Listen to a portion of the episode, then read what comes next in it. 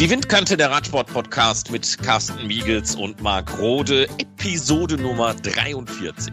Die Windkante in Kooperation mit Radsportnews.com. Ja, es ist also losgegangen. Der Restart ist erfolgt in eine, so hoffen wir, dann doch jetzt noch ungestörte Saison bis in den November hinein. Die ersten Rennen haben stattgefunden. Die haben wir ihn euch auch schon auf Global Cycling Network und Eurosport live präsentiert. Wir wollen über diese Rennen sprechen, aber auch um das große oder über das große Drum und Dran. Und dazu gehört nun mal leider auch das Aufregerthema Nummer eins sehr früh in diesem Restart. Und das ist der Zwischenfall Fabio Jakobsen, Dylan Grunewegen bei der Polen-Rundfahrt. Carsten, das ist jetzt natürlich eine Geschichte, das brauchen wir gar nicht.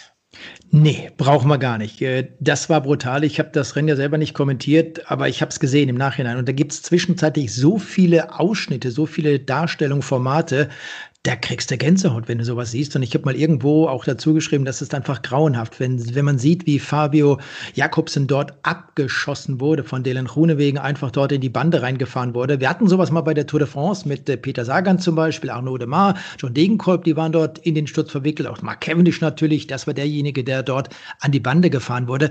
Aber das war schon brutal. Und wenn man sieht, wie dort die Fetzen fliegen, glücklicherweise nicht die von Jakobsen oder einem der anderen Gestürzten, sondern die Fetzen der Absperrung dieser Gitter dort, der, der Werbebanden, dann ist das einfach brutal. Und das Wichtigste ist, glaube ich, jetzt einmal zu sagen, Fabio Jakobsen ist aus dem künstlichen Koma erwacht, in das er versetzt wurde, wurde einige Stunden operiert. Und man kann sich, glaube ich, ansatzweise vorstellen, wie es ist, wenn man sich zum Beispiel den Gaumen bricht. Denn dann ist, glaube ich, die schwerwiegendste Verletzung bei Fabio Jakobsen, dass man dann künstlich ernährt werden muss, gar keine Frage.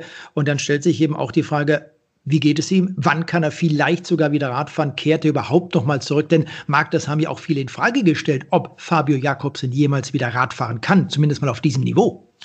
Naja, man sollte erst einmal sehr froh und dankbar sein, dass äh, die Ärzte in Polen dort in dem Krankenhaus sehr gute Arbeit geleistet haben bei dieser äh, über fünfstündigen Operation, ähm, dass man aus, ich meine, an dem Abend, als das passiert war, hieß es noch, schwebt in Lebensgefahr und am nächsten Morgen hieß es, ernst, aber stabil. Und dann ging es ja relativ zügig dem Fabio besser in Anführungsstrichen, also dass er auch aus der Lebensgefahr heraus war und dass man auch ziemlich schnell ähm, gesagt hat, also vermutlich kann er in zwei Wochen die Intensivstation verlassen und vielleicht sogar zurück in seine Heimat. Ähm, das klang noch an dem Abend, als der Unfall passiert war, äh, ziemlich dramatisch. Aber was das Ganze ja noch dramatischer macht, die Geschichte ist ja nicht durch. Ich kann ja Patrick Lefebvre verstehen, dass er in der ersten Aufregung ähm, schäumt vor Wut aber der Schaum sonst, vor dem sonst Mund wäre es nicht Patrick, Patrick Lefebvre weniger geworden. sonst wäre es nicht Patrick Lefebvre. ja, also er will ihn verklagen und jetzt fängt es an, kompliziert zu werden für Dylan Grunewegen. Denn äh, wenn so etwas im Sport passiert, jetzt hat sich ja die Staatsanwaltschaft in Polen eingeschaltet. Ähm, jetzt müsste man Dylan Grunewegen eine Absicht nachweisen können vor Gericht später. Äh, ich glaube, das wird schwer. Ja, das ist ja der Punkt, ob das juristisch einfach umsetzbar ist. Und ich kann Patrick Lefebvre wirklich auch verstehen, dass er dann im ersten Brass sagt, man muss äh, gerichtlich, juristisch gegen ihn vorgehen. Andere haben gesagt, man müsste ihn sein Leben lang sperren. Da geht es dann um ein Berufsverbot. All diese Dinge sind ja nicht so einfach umsetzbar. Und ich gehe mal davon aus, dass Dylan Runewegen auch irgendwann wieder Rad fahren wird. Aber dass man da auf jeden Fall mal dagegen geht, dass eben auch Rennfahrer wissen, ob das jetzt Runewegen ist oder wer auch immer, das darf ich nicht machen. Das ist einfach zu gefährlich da riskiere ich das Leben meiner Gegner, meiner Konkurrenten und das darf nicht sein. Dylan Runewegen wurde jetzt auch von seiner Mannschaft, obwohl er sich eben auch das äh, Schlüsselbein gebrochen hat, aber bis auf weiteres erste Mal aus dem Rennen genommen. Das heißt, selbst wenn er jetzt genesen ist und wieder Rennen fahren könnte, soll er wohl nicht starten dürfen, bis die UCI, der Radsport-Weltverband, den ganzen Fall auch ähm, an sich gezogen hat, beziehungsweise bis das dann von der UCI auch geregelt wurde. Ob er disqualifiziert wird, in welcher Weise, ob er ein paar Monate keine Rennen fahren wird, weiß man nicht, denn wir haben ja mittlerweile schon August. Die Saison ist aufgrund der Corona-Situation sowieso ganz anders gestaltet als ursprünglich geplant. Aber wenn dann für einen Rennfahrer wie Dylan Grunewegen die wichtigsten Rundfahrten ausfallen, er damit äh, auch keine weiteren Siege einfahren kann, ist das sicherlich auch bitte. Aber nichtsdestotrotz, Fabio Jakobsen, der kann einem wirklich sehr leid tun. Ja, aber ich komme nochmal auf äh, das juristische Nachspiel ja, zurück. Ich meine, wir sehen das ja zum Teil bei den Dopingfällen. Die Sportgerichtsbarkeit urteilt ja immer ein bisschen anders, auch mit anderen Argumenten, als das jetzt ein Zivilgericht machen würde. Wir haben das jetzt zum Beispiel bei der Operation Adalas gesehen. Ähm, wir haben das in anderen Fällen gesehen, zum Beispiel mit ja, dem staatlichen russischen Doping während der Olympischen Winterspiele in äh, Sochi. Da hat es ja zum Teil auch vor dem Kass Gerichts, dem Internationalen Sportgerichtshof, Freisprüche gegeben, obwohl man nachweisen konnte bis hierher. Wir sprechen jetzt, beziehungsweise das hat ein belgischer Sportanwalt in Newsblatt gemacht, über den Vorwurf des versuchten Mordes. Und jetzt wird es natürlich kompliziert, weil ein Mordmerkmal wäre ja Heimtücke. Ähm, könnte man Dylan Rune wegen jetzt eine Heimtücke nachweisen? Nein, kann man nicht. Adrenalin steht ja bei beiden bis unters Dach. Passieren Dinge, die würden so im normalen Leben ja nicht passieren. Ähm, und wir haben es ja auch gehört, diese, diese Zielankunft, sie war leicht abschüssig. Das heißt, die hatten noch mehr Tempo drauf als für gewöhnlich. Jetzt könnte natürlich ein guter Anwalt von den Runewegen ankommen und sagen, ähm, ja, aus, aus dem Sport heraus, aus der Geschwindigkeit heraus, wie einfach für einen Profi ist es dann trotzdem noch sein Material unter Kontrolle zu halten und schwuppsdiwupps bist du auf einmal da, dass du sagen kannst, naja, dem kannst du ja die Absicht, die blanke Absicht, ihm umbringen zu wollen oder verletzen zu wollen, gar nicht nachweisen. Ja, gebe ich dir vollkommen recht. Also da wird es ganz, ganz schwierig werden, ihm da sportjuristisch und zivilrechtlich etwas nachzusagen. Deshalb, ich denke mal, dass, dass beide hoffentlich bald wieder Rennen bestreiten werden. Da wird am Ende das äh, Ding irgendwo versiegen. Und äh, ich hoffe auf der anderen Seite nur, dass eben auch die anderen Rennfahrer, die jetzt glücklicherweise nicht in diesen Sturz verwickelt waren, auch die, die in den Sturz verwickelt waren, ihre ihre eigene These daraus ziehen und sagen, so, pass mal auf, Leute. Und das muss beim nächsten Mal besser werden, dass die Veranstalter zum Beispiel auch gehen und äh, solche Streckenabschnitte, solche Zielankünfte einfach nicht organisieren, einfach verbieten. Ich glaube, damit wären wir auch schon mal einen Schritt weiter, denn dieser Sturz bei der Polen-Rundfahrt im Ziel der ersten Etappe, der ist ja auch passiert, weil es dort bergab ging, in Richtung Ziel. Die sind mit einer Wahnsinnsgeschwindigkeit da reingekommen. Jetzt stelle man sich die Übersetzungen vor, Geschwindigkeiten bis zu 80 Stundenkilometer, die dort gefahren werden. Die sind, wie du gerade gesagt hast, Marc, mit dem Kopf unterm Lenker unterwegs und kriegen das mit diesem, in diesem Rausch, in Anführungsstriche, gar nicht wirklich mit, was da alles passiert. Also einfach mal andere Zielankünfte, andere Geschwindigkeiten, dann ist man mit diesem heutigen Material wahrscheinlich schon mal einen Schritt weiter und dann wird es für die Rennfahrer auch ein bisschen besser werden. Die Zielankunft, Marc, ich weiß nicht, ob du da genauere Bilder gesehen hast. Ich habe es vorhin gesagt, ich war da selber unterwegs, ähm, habe nur das genommen, was im Internet zu sehen war. Wenn dort so die Fetzen fliegen, dann müsste man vielleicht auch dafür sorgen, dass die letzten drei, 400 Meter, 500 Meter bei einer Zielankunft etwas anders, etwas besser abgesichert sind. Ich äh, habe sowas mal erlebt in Belgien zum Beispiel bei der Flandern-Rundfahrt. Ein Traum, wie das dort war. Das waren so aufblasbare Wände, die dort platziert worden sind. Einfach klasse gemacht. Und wenn du da reinknallst, dann kann schon mal alleine mit diesem Eisengestänge, äh, weil es nicht vorhanden ist, nichts passieren. Und da sind wir auch schon mal einen Schritt weiter. Ich weiß, kostet alles viel Geld, aber das sind so Dinge, über die muss man einfach mal in der Zukunft reden. Ja, ich glaube, seit Laurent Jalabert reden wir über genau solche äh, ja. äh, Maßnahmen. Ja? Aber es ist, hat sich ja seitdem, und das ist ja jetzt auch schon, wie lange her? 20, 25, wenn nicht noch längere Jahre, ähm, ja nichts getan.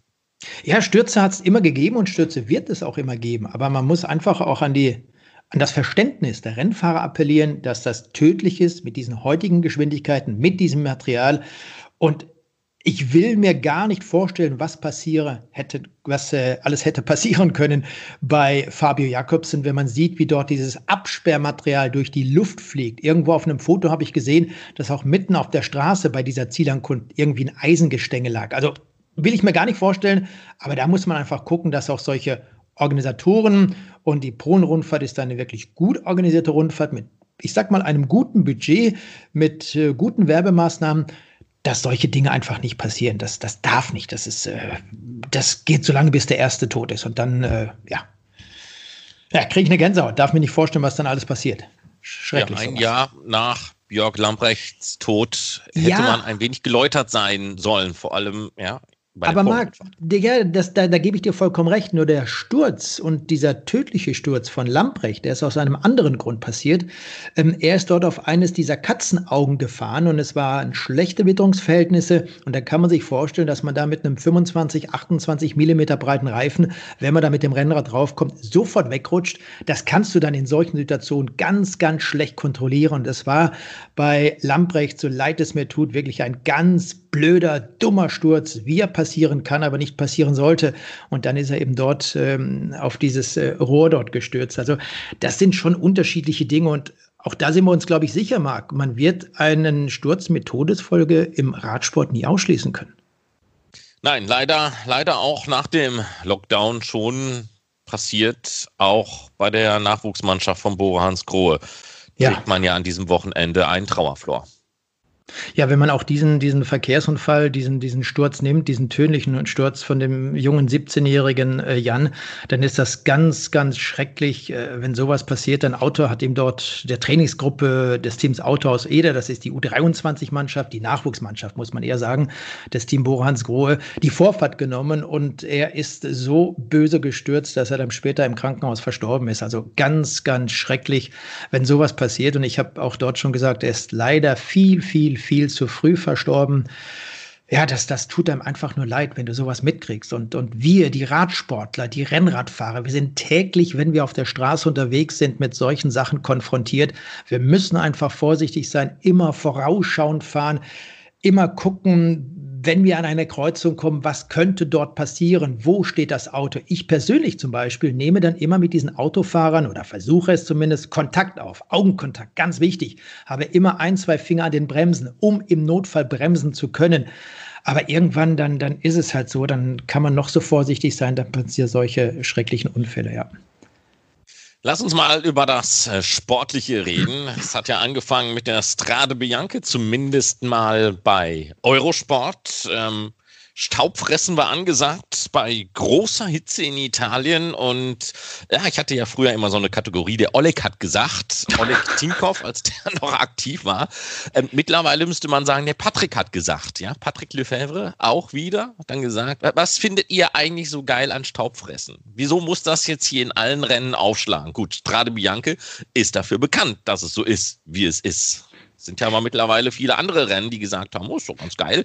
Wir werden das auch bei der Tour de France schon wieder erleben, dass man diese Schotterwege befahren wird, so wir das jetzt jüngst in der Vergangenheit dann auch gesehen haben. Ähm, aber das war jetzt wirklich ähm, Staubfressen bei dieser Strade hoch 10, glaube ich. Ja? So, so schlimm war es schon selten. Nee, aber du, das ist auch dem Termin geschuldet. Ne? Wenn ein Rennen am 1. August im Hochsommer stattfindet, dann auf solchen Straßen und das in einer Region, von der man ausgehen kann, dass dort im Hochsommer auch hochsommerliche Temperaturen sind und das nicht nur an diesem Tag, sondern über Wochen hinweg, Tage vor, dann ist das einfach staubtrocken, das Ganze. Und ich glaube, Patrick Lefebvre, der Teamchef von De König Quickstep, der war vielleicht auch insofern ein bisschen angepisst, weil seine Rennfahrer mit Alaphilippe und Stanik Stieber nicht wirklich ganz vorne dabei waren. Stieber war als Sechster, glaube ich, dann Bester in dieser Tageswertung. Und am Ende muss man doch auch sagen, Marc, wer war denn vorne? Wout van Aert, Formulo, Schachmann, Bettiol, Joll zum Beispiel, Jakob Fuhlsang fällt mir noch ein. Das sind alles Rennfahrer, auch Greg van Avermaet oder Michael Gogel ist ein super Rennen gefahren, der Österreicher am Ende auf Platz 9, genauso wie sein Landsmann Gregor Mühlberger, von denen man sowieso einiges erwartet hat bei einem so schweren Rennen. Ich persönlich möchte es mir gar nicht vorstellen, bei 38 Grad Rennen zu fahren, über 184 Kilometer, dann noch hoch und runter in der Toskana. Ganz brutal. Wir haben ja in diesen Tagen selber Temperaturen über 30 Grad. Und da weiß man auch, wenn man einfach nur im gekühlten Keller sitzt oder wenn man irgendwo draußen mal unterwegs ist bei diesen Temperaturen, wie brutal heiß das ist. Ja, unvorstellbar, wenn man da noch Radrennen fährt, oder? Ja, ja, also vollster Respekt für alle, die es machen oder jetzt auch machen müssen in diesen Tagen, denn in ganz Europa nimmt der Sommer jetzt erstmal ordentlich Anlauf äh, und, und, sagt sich, das, was ich seit Mai habe liegen lassen, das hole ich jetzt mit einem Schlag alles wieder nach. Aber du hattest gerade viele Namen angesprochen. Wir haben ja auch während des Lockdowns gehört, ja, was wird denn passieren, wenn wir die Rennen wieder aufnehmen? In einigen Ländern war es gar nicht möglich, draußen zu trainieren, andere konnten sich schon freier bewegen. In Norwegen zum Beispiel merkte zum Beispiel der Profiradsportler vom Lockdown gar nichts. Der konnte auch während dieser Zeit draußen auf der Straße trainieren, während die Jungs in Andorra oder in Spanien in ihren eigenen vier Wänden saßen. Und da gab es auch schon einige Herren, die gesagt haben, na, wenn die Rennen wieder aufgenommen werden, wir werden die eine oder andere dicke Überraschung erleben. Das werden nicht die Ergebnisse sein, die wir sonst gewohnt sind. Ähm, das äh, werden wir dann auch auswürfeln müssen. Das wird wie ein Glücksspiel sein. Wenn wir uns jetzt die ersten Ergebnisse angucken, auch gerade Strade Bianca, habe ich den Eindruck, nee, es hat sich überhaupt nichts getan. Das, das waren keine Zufallstreffer gewesen, die wir da erlebt haben. Wout von Art, den hätte man auch so oder so auf der Siegerliste haben müssen. Ja, nimm mal Wout van Aert oder auch die Rennen zuvor, Burgos-Rundfahrt, Remco Evenepoel. Wer war dort Etappensieger? Ivan äh, Sosa zum Beispiel vom Team Ineos hat auch dort eine schwere Bergankunft gewonnen. Das war die letzte Etappe. Evenepoel hat die Rundfahrt gewonnen vor Mikkel Landa zum Beispiel. Auch bei der Strade Bianca der Frauen. Annemiek van Vleuten, die Weltmeisterin, hat dort gewonnen vor Mavi Garcia aus Spanien. Also da sind mit ganz wenigen Ausnahmen wirklich keine Unbekannten. Das sind Rennfahrerinnen und Rennfahrer, die man sowieso auf der Rechnung hatte. Und du selber, Marc, hast ja in den letzten Tagen auch einige Rennen kommentiert für Eurosport, für GCN. Und da hört man ganz klar auch immer wieder die gleichen Namen. Denken wir nur mal an Ega Bernal, den letztjährigen Tour de France-Sieger. Ja, äh, fangen wir einfach mal mit dem ersten Rennen an, das, das, das ich dann betreuen durfte. Grand Tritico Lombardo, eine Zusammensetzung dreier Rennen aus der Coppa Italia Serie oder Ciclismo Cup, wie das ja heute so schön heißt. Ähm, Gorka Isagire, gut, den musste man jetzt nicht zwangsweise auf äh, dem Radar haben, aber das war auch dem Wetter geschuldet, denn äh, sintflutartiger Regen in der Lombardei hat ja dafür geführt oder dazu geführt, dass äh, das gesamte Ergebnis so ein bisschen auf den Kopf gestellt worden war. Ich glaube, das nehmen wir mal als Ausnahme raus, lag aber eher am Wetter. Aber Carsten, in dem Zusammenhang, lass uns doch mal über Anekdoten reden, die wir, das finden ja auch einige ganz interessant, was, was sich denn hinter den Kulissen bei uns äh, alles so abspielt. Erzähl. Also, dieses Rennen in der Lombardei an einem Montagnachmittag, wir gehen rein und sehen erstmal nix. Coppa Agostini 2019 Aufzeichnung, wo ich gedacht habe, okay, wieso fangen wir jetzt nicht langsam mit der Sendung an? Es sollten doch schon Live-Bilder da sein. Und dann wurde so langsam klar, oh, die Reihe hat Probleme bei diesem Unwetter, ähm, Bilder zu produzieren. Und dann hatte man zwei stationäre Kameras im Ziel gehabt und ansonsten hat man von draußen auf der Strecke hat man gar nichts gesehen. Und am Etappenankunftsort mussten noch vier Runden gedreht werden. Eine Runde haben wir noch gerade so gesehen. Da kam die Fluchtgruppe vorbei und dann irgendwann mit sechs Minuten Abstand das Hauptfeld ganz, ganz langsam, wie in der Formel 1, wenn es gerade mal regnet und man mit Slicks unterwegs ist. Und dann haben wir gesagt, tschüss, jetzt gehen wir raus, das bringt nichts, weil jetzt 20 Minuten darauf zu warten, dass die an der Position wieder vorbeikommen, ist, ist kein Radrennen zeigen. Also wir haben uns dann entschlossen, beziehungsweise die Regie hat das dann gemacht, aus diesem aus dieser Live-Übertragung rauszugehen. Und jetzt komme ich mal zu den Anekdoten. Ich habe noch schlimmere Dinge erlebt. Die haben uns mal, als es die erste Ausgabe der äh, Tour of Utah gab, ähm, mitten in der Nacht vier Stunden lang einen roten Felsen kommentieren lassen. Denn da gab es auch keine Bilder. Aber Jean-Claude Leclerc und ich haben es geschafft irgendwie. Und das Schlimme war, es gab aber auch nichts, woran man sich hätte festhalten können. Ja, Twitter gab schon, aber keine Informationen. Wir wussten nicht, Gibt es eine Fluchtgruppe? Wenn ja, wer ist drin? Wie groß ist der Vorsprung? Wir hatten nur eine Startliste gehabt und unsere normalen Informationen, die wir so vorbereiten. Über das Rennen wussten wir nichts und es hieß aus der Regie immer, bleibt geduldig, Kommentatoren, gleich bekommen wir die Bilder. Gleich und gleich und gleich. Und dann waren drei, vier Stunden rum und sie waren nicht da. Am nächsten Tag das gleiche Spiel in Grün, aber diesmal nur 20 Minuten und dann hat man gesagt, so Schluss. Fito, wenn die nicht in der Lage sind, da drüben in Amerika uns Bilder rüber zu schicken, dann machen wir auch nichts mehr. Aber das ist die hohe Kunst, so vorbereitet zu sein, dass du auch vier Stunden nur einen roten Felsen in der Wüste von Utah kommentierst. Ich wollte gerade sagen, Marc, aber du bist ja glücklicherweise gut vorbereitet, ne?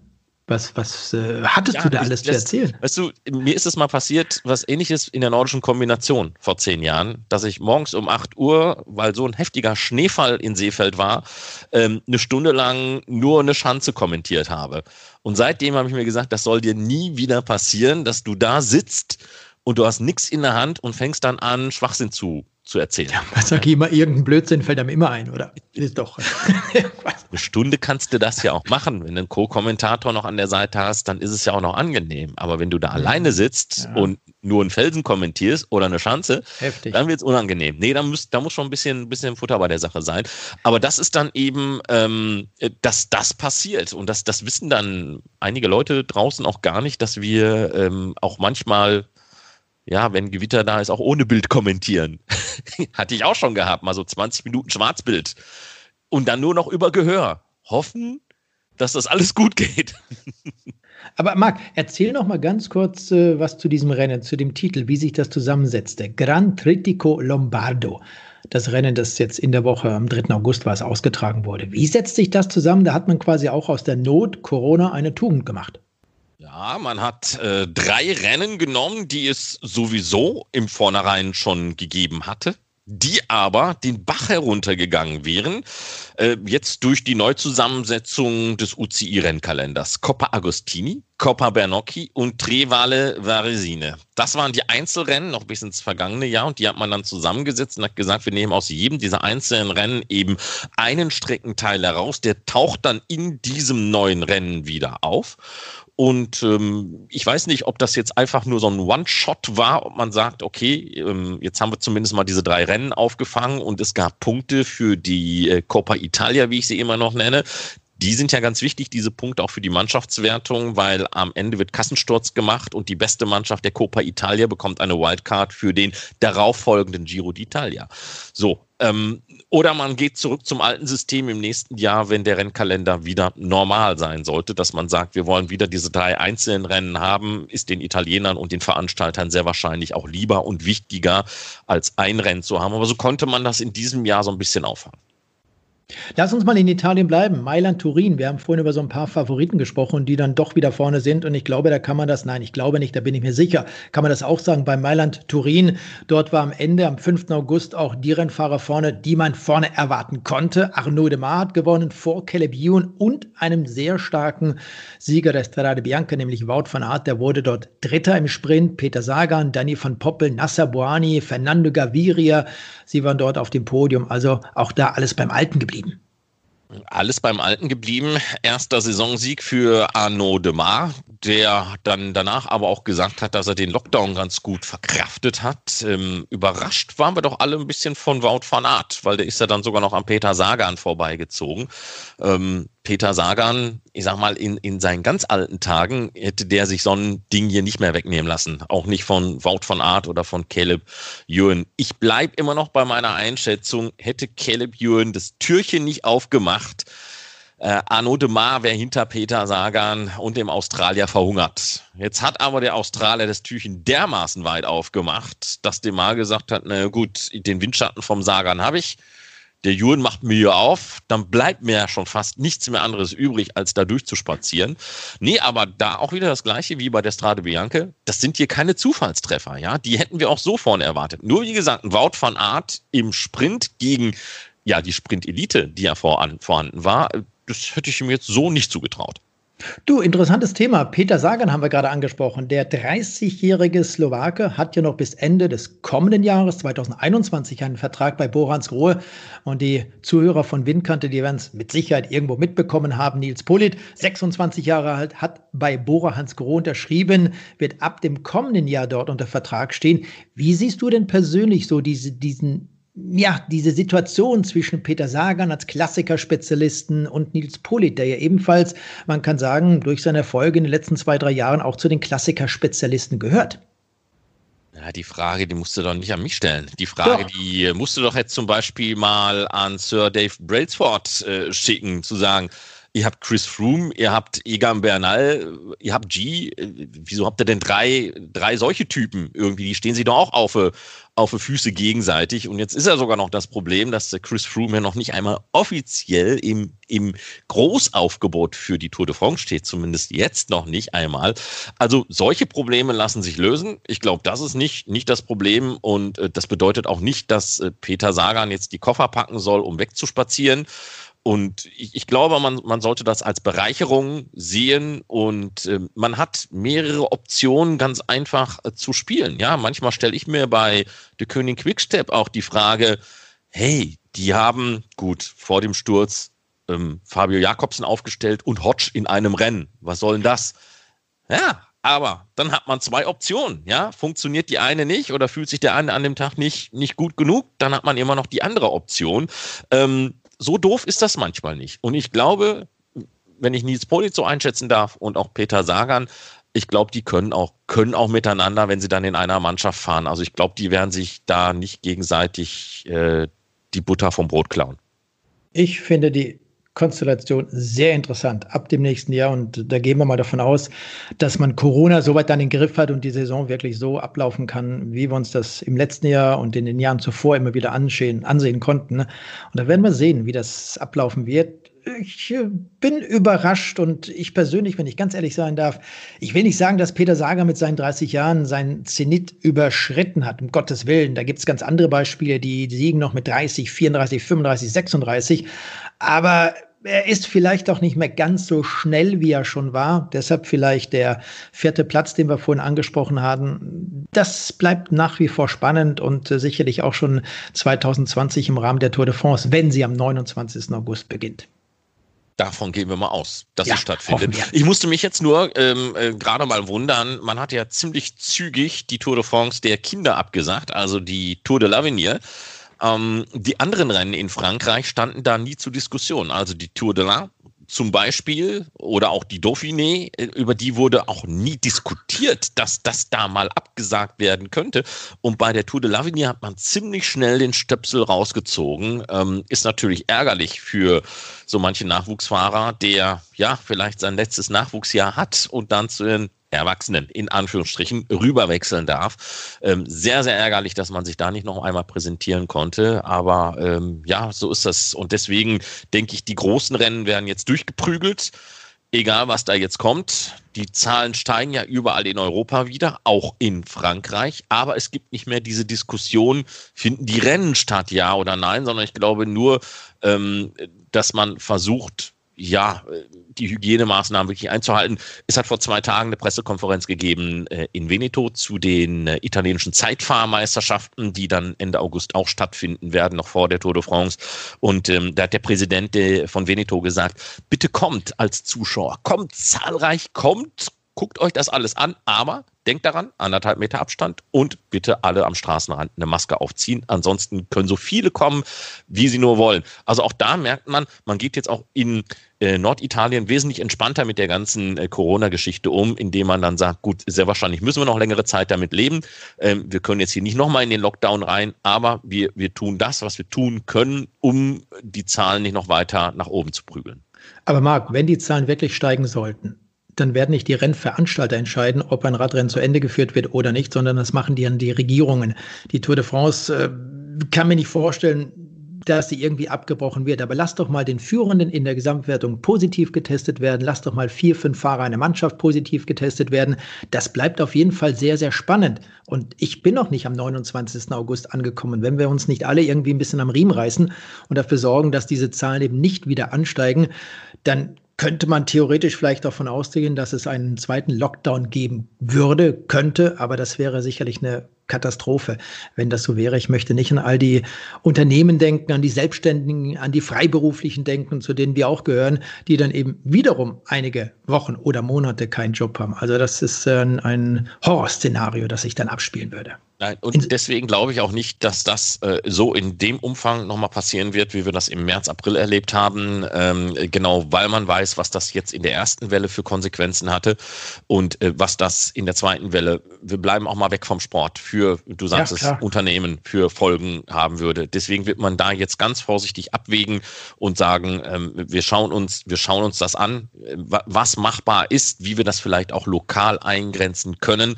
Ähm, sicherlich wird es bei der der ASO, was jetzt die Tour anbelangt, auch noch den Plan B oder Plan C geben, dass man gegebenenfalls, so sollte es denn regional oder örtlich mal äh, zu schlimmen Ausbrüchen kommen, reagieren kann, indem man dann sagt, äh, wir versuchen vielleicht nochmal die Strecke zu verändern. Äh, ich kann mir vorstellen, dass, äh, dass es äh, diese, diese Planspiele ganz einfach gibt. Ich weiß, dass es nicht so ganz einfach ist, weil man ja nun so eine Strecke nicht in 24 Stunden aus dem Hut zaubern kann, aber dass man vielleicht sagen kann, wir fahren anstatt 172 Kilometer an dem Tag nur 152 Kilometer, lassen die letzten 20 Kilometer einfach weg, weil wir da in den und den Ort nicht rein dürfen oder rein können. Also diese Möglichkeiten, die gibt's ja auch alle.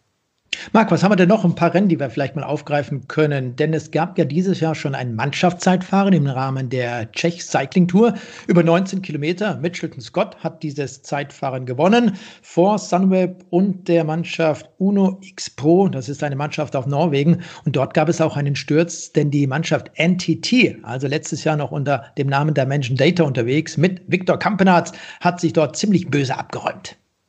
Ja, Stürze hat es leider viel zu viele gegeben. Ähm, Check-Tour habe ich jetzt nicht so sehr äh, verfolgt. Ich hatte, ich hatte noch den Mont Ventoux ah, ja, äh, bei mir im Programm gehabt. Ohne Stürze? Äh, letztes, bitte? Ohne Stürze? Ohne Stürze, zumindest mal keine sichtbar im Fernsehen. Naja, gut, Bergaufstürzen ist halt auch immer so eine Sache. Ne? Toni Martin hat das, glaube ich, mal bei der Tour geschafft. Aber ansonsten ist schon schon sehr schwer, böse zu stürzen, wenn es bergan geht. Ach, du meinst ähm, den Sturz von Toni Martin im gelben Trikot in Le Havre bei der Tour? Äh, ja, ja, ja, ja. Das, das ging ja da auch bergan. Ja, so ein bisschen, ja, stimmt, hast du recht. Ähm, nee, Mont Ventoux äh, dies, in diesem Jahr zweimal und das noch bei großer Hitze angefahren worden. Einmal bis Chalet Renard, dann ging es wieder runter und dann ging es noch einmal hoch. Nicht, nicht bis ganz nach oben, aber doch schon ziemlich weit nach oben. Und ähm, das war auch so ein, ein Rennen, äh, alle fünf Minuten neues Gesicht bekommen, wo man dachte, oh, und jetzt kommt der Fabio Aru und oh, der Quintana sieht aber gut aus. Und dann tat sich schon wieder was ganz anderes und am Ende war es immer falsch gewesen. Dann gewann ja Vlasov, ähm, der Russe, und ich hatte einen ganz leichten Bauchschmerz an der ganzen Geschichte gehabt, weil die Nummer mit Russland, Doping und so, die ist noch nicht durch. Ja, ich weiß, das eine hat jetzt erstmal mit dem anderen nichts zu tun, weil es betrifft erst einmal ähm, die russischen Sportler, auch die Sommersportler, die ja in einem russischen System drin waren und auch in Russland trainiert haben. Ähm, da gibt es ja jetzt im Herbst auch noch einmal den Einspruch, der verhandelt wird, äh, Russlands gegen die Olympiasperre. Das hätte ja schon im Frühjahr sein müssen. Durch äh, Corona ist das Ganze in den Herbst verlagert worden.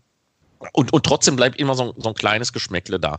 Äh, Vlasov, der wird natürlich nicht mehr in Russland trainieren. Und, und trotzdem ist es immer so, dass man denkt, bei so einer Leistung, die der da abgezogen hat ähm, und, und, und Richie Port dermaßen in Schach gehalten hat, dass man immer denkt, bitte, bitte, bitte lass es, lass es einfach nur, nur gut sein und lass es einfach nur einen schönen Sieg sein. Aber man merkt nach all dem, was in den letzten Jahren in Russland passiert ist, und da sind sie selber schuld dran. Tut mir leid, dass ich das so sage, da sind sie selber schuld dran. Das ist nicht der Westen, das war auch nicht Rotschenko gewesen. Das, das, das hat man sich selber verbockt, seit Sochi vor allem, ähm, dass, dass man ihnen einfach nicht mehr über den Weg traut. Und dann kommt so eine Leistung zustande und, und man kriegt erstmal schweißnasse Hände. Das ist die erste Reaktion. Und daran sind die Russen einfach mit ihrem Sport Sportsystem ein bisschen selber schuld, dass man vielleicht sogar den guten und den sauberen Sportlern in der ersten Schrecksekunde nicht wirklich über den Weg traut. Oder wie siehst du das? Ich gebe dir in einer gewissen Form vollkommen recht. Aber wenn ich mir mal so den Werdegang von Alexander Vlasov anschaue, der hatte 2013 den Grand Prix General Patton gewonnen. Das ist eines der wichtigsten Juniorenrennen, ein Etappenrennen, das in Luxemburg ausgetragen wird. Also wenn du dort gewinnst als Juniorenfahrer, bist du schon mal gar nicht so schlecht. Das ging dann weiter mit ein paar Siegen. Dann hat er 2018 den Baby Giro d'Italia gewonnen. Das ist der Giro d'Italia für Fahrer unter 23 Jahre. Auch nicht so schlecht. Immerhin, glaube ich, 1200 Kilometer lang diese Rundfahrt. Auch 10 zehn oder elf Etappen. Dann war er letztes Jahr Zehnter bei der Tour of the Alps. Er ist russischer Meister geworden. Das war sein erster Sieg als Profi überhaupt, als er dort äh, russischer Meister wurde. Aber ah, da sind ja schon verschiedene Vorschusslorbeeren. Und dann hat er zum Beispiel auch letztes Jahr bei der Österreich-Rundfahrt am Kitzbüheler Horn die Etappenankunft gewonnen vor Sepulveda, der dort, äh, glaube ich, Zweiter, Dritter war. Aber egal, dort überhaupt zu gewinnen. Nein, Patrick Schelling zum Beispiel vom Team Vorarlberg, vom Team des Thomas Koflers, der war dort auch noch vorne mit dabei am Kitzbüheler Horn. Also wenn man dort eine Ankunft gewinnt am Kitzbüheler Horn, dann bist du ja schon mal gar nicht so schlecht. Und wenn du dann ein Jahr später eben auch so ein Rennen hinauf zum Mont Ventoux gewinnst, dann ist das schon etwas Hervorragendes. Aber nichtsdestotrotz immer wieder Vorsicht äh, bei all den Dingen. Dazu ist auch die Vergangenheit, die wir erleben durften und mussten, auch äh, viel zu dramatisch, gerade was das Thema Doping betrifft. Aber das sind schon gute Voraussetzungen, die er dort mitgebracht hat, schon als Juniorenfahrer, als Jugendlicher. Und vielleicht hat er dann wirklich auf ganz ehrliche Art und Weise seine Form, seine Leistung, sein Leistungsvermögen verbessert, so dass er solche Rennen gewinnen kann. Wie gesagt, ihm persönlich will ich auch überhaupt gar nichts unterstellen. Ähm, das soll da gar nicht mitgesagt sein, aber es ist halt mit all dem, was ja sportpolitisch im Moment so unterwegs ist, immer so diese, dieser erste Reflex, der da ist. Ja, das ist, äh, das ist ganz einfach so. Ähm, ja, und frag doch mal unseren lieben Kollegen Jean-Claude, was der von Alexander Vinokurov hält. Ja, ja, keine Frage, das weiß ich. ich frage lieber nicht. Du, und äh, lass uns mal über den Weltmeister reden. Der hat auch schon gewonnen, Mats Pedersen. Und der hat keinen schlechten im Sprint geschlagen. Tja, Mats Pedersen. Mats Pedersen ist natürlich auch so jemand, ähm, der tut mir auch ein bisschen leid. Äh, be beziehungsweise, ja, jetzt ist er in den letzten Tagen auch schon wieder äh, die Nachricht herausgekommen, hm, die WM in der Schweiz, jetzt, jetzt wackelt sie doch wieder ganz erheblich. Vielleicht kann er ja sein Jersey doch äh, weiter behalten, weil die UCI hat ja auch bei den Nationalmeistertrikots gesagt, ähm, guckt mal, Freunde, wenn, wenn ihr es in diesem Jahr tatsächlich nicht mehr auf die Beine kriegt, eine nationale Meisterschaft auszurichten, dann dürfen die, die das Trikot jetzt tragen, es auch 2021 noch tragen bis in den Vorabend der dann neu angesetzten nationalen Meisterschaften. Hat er also versucht, so einen Weg zu finden. Die Slowenen sind ja schon durch mit ihren Meisterschaften, aber wie das so in vielen anderen Ländern aussieht, wo wir schon mal gerade bei Vlasov waren, in Russland zum Beispiel, da hat man auch nichts gehört. Ja, da steht auch noch nichts im Kalender drin. Da weiß man gar nicht, wie es da weitergeht. Das heißt, Vlasov kann sogar vielleicht davon profitieren, dass er sogar 2021, ohne den Titel verteidigt zu haben, eben in diesem Trikot noch fährt. Ähm, wie das dann mit dem Regenbogentrikot ist, aber, aber, da müsste es doch genauso sein. Ne? Petersen müsst, ist so lange Weltmeister, bis man ihn entthront. Genau, bis es eine neue Weltmeisterschaft gibt. Und wenn die in der Schweiz nicht stattfinden sollte, dann darf er bis nächstes Jahr noch irgendwann fahren. Warum wird die WM in der Schweiz möglicherweise verschoben? Weil es in der Schweiz ein Verbot gibt für Großveranstaltungen. Das gilt offiziell bis Ende August 2020. Und in den nächsten Tagen irgendwann wird der Bundesrat in der Schweiz bei einer Sitzung nach der Sommerpause über diese Lockerung der Maßnahmen beraten. Und da wird man sehen, ob es dann verlängert wird bis zum Beispiel März 2021. Und ansonsten muss man sich in der Schweiz mit Sachen Straßenweltmeisterschaften dann einiges überlegen. Die würden beginnen am wievielten? Hilf mir am 20. September, ne? Ja. Äh, Wenn die Tour zu Ende geht. Ja, ohne es jetzt vorbereitet zu haben, ich vertraue dir davon ganz. Ja, ja. Das ist der Tag, an dem die Tour de France in Paris beendet wird, der Tag des Zeitfahrens in der Schweiz. Genau. Aber Mats Petersen hat im Sprint bei der Polen-Rundfahrt Pascal Ackermann geschlagen und das war ein hart umkämpfter Sprint, wie man immer wieder so schön sagt, aber klasse gemacht von Petersen. Ich freue mich, muss ich ganz ehrlich sagen, denn im Regenbogentrikot ein Rennen zu gewinnen, das ist schon etwas ganz Besonderes und dann noch Pascal Ackermann im Sprint zu schlagen. Nichts gegen Pascal, um Gottes Willen, der wird auch noch einiges gewinnen, hoffe ich mal 2020. Aber Mats Petersen, ich habe es ihm gewünscht, dass er so eine Etappe mal gewinnt, vor allem in diesem wunderschönen Trikot. Nee, ist ja auch für die Sponsoren ganz, ganz wichtig. Ähm, das hörte man ja auch immer wieder raus. Auch Mats Petersen hatte ja während des Lockdowns gesagt, hey, es gibt echt Schlimmeres im Moment. Ähm, äh, das Wichtige ist, dass wir gesund bleiben und, und schaut mal an, die ganzen Menschen, die leiden, die, die, die erkrankt sind oder die Familien, die jetzt eben in Trauer sind, weil irgendjemand äh, in der Familie an Covid-19 äh, verstorben ist. Ja, da hat er recht. Das ist wirklich schlimm und da ist dann so ein Regenbogentrikot oder nicht Radfahren zu können erst einmal zweitrangig nicht. Aber im gleichen Atemzug hat er auch gesagt, es wäre natürlich schon geil gewesen, Regenbogentrikot und, und du kannst deine Arme jubelnd ausstrecken. Was sind das für Fotos für den Sponsor auch? Vor allem, wenn es dann zum Beispiel bei den, bei den Klassikern wäre. Ne?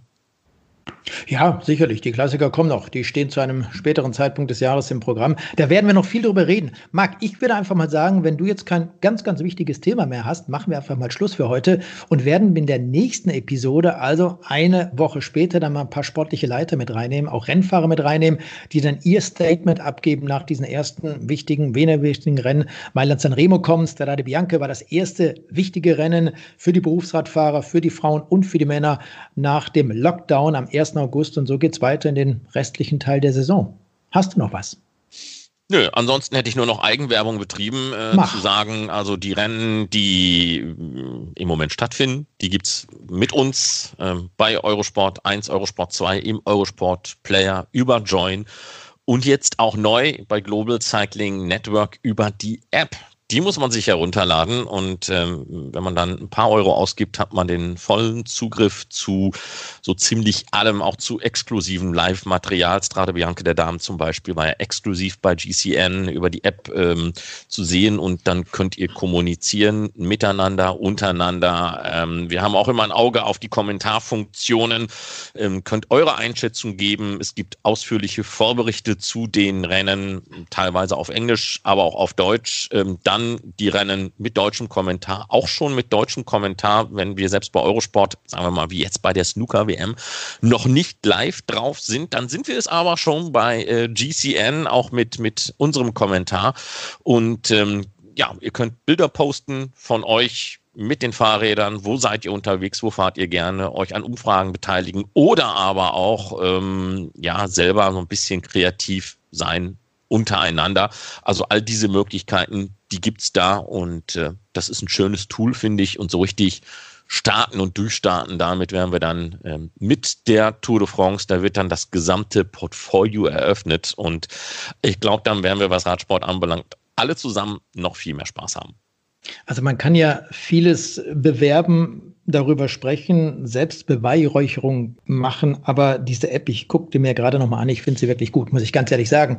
Im Vorfeld schon, da hatte Eurosport noch relativ wenig mit der GCN zu tun. Zwischenzeitlich sieht es ein bisschen anders aus, aber die Möglichkeiten, die man dort hat. Du hast ja auch über diese internen Kommunikationsmöglichkeiten gesprochen, dass man selber da Fotos posten kann, Texte reinschreiben kann und, und, und. Ich finde es klasse. Und vor allem kann man sich die Rennen dann anschauen, auch im Nachhinein, wenn man das eben nicht erlebt hat, weil man gerade keine Zeit hatte, am Samstagnachmittag oder am Sonntag irgendwelche Radrennen live zu erleben. Dann guckt man sich das einen Tag später an und hat das alles erlebt, gesehen. Ich finde es klasse, kann ich nur so sagen. So, das soll das gewesen sein und dann werden wir uns dann jetzt auch äh, verabschieden mit dieser 43. Episode der Windkante, dem Radsport-Podcast. Und, und du hast das letzte Wort. Carsten Miegels und Marc Rode. Ich habe das letzte Wort. Ja, wenn du mich nicht ja, unterbrechen bitte. würdest, dann hätte ich das auch. ja, habt eine schöne Zeit, noch eine schöne äh, Sommerzeit. Wir melden uns dann, so schnell es geht, äh, wieder. Carsten hat schon gesagt, mit welchem Inhalt. Äh, das soll es gewesen sein mit dieser Ausgabe der Windkante, auch abrufbar über unsere Webseite windkante.org. Also, bleibt gesund. Glück auf. Die Windkante in Kooperation mit Radsportnews.com.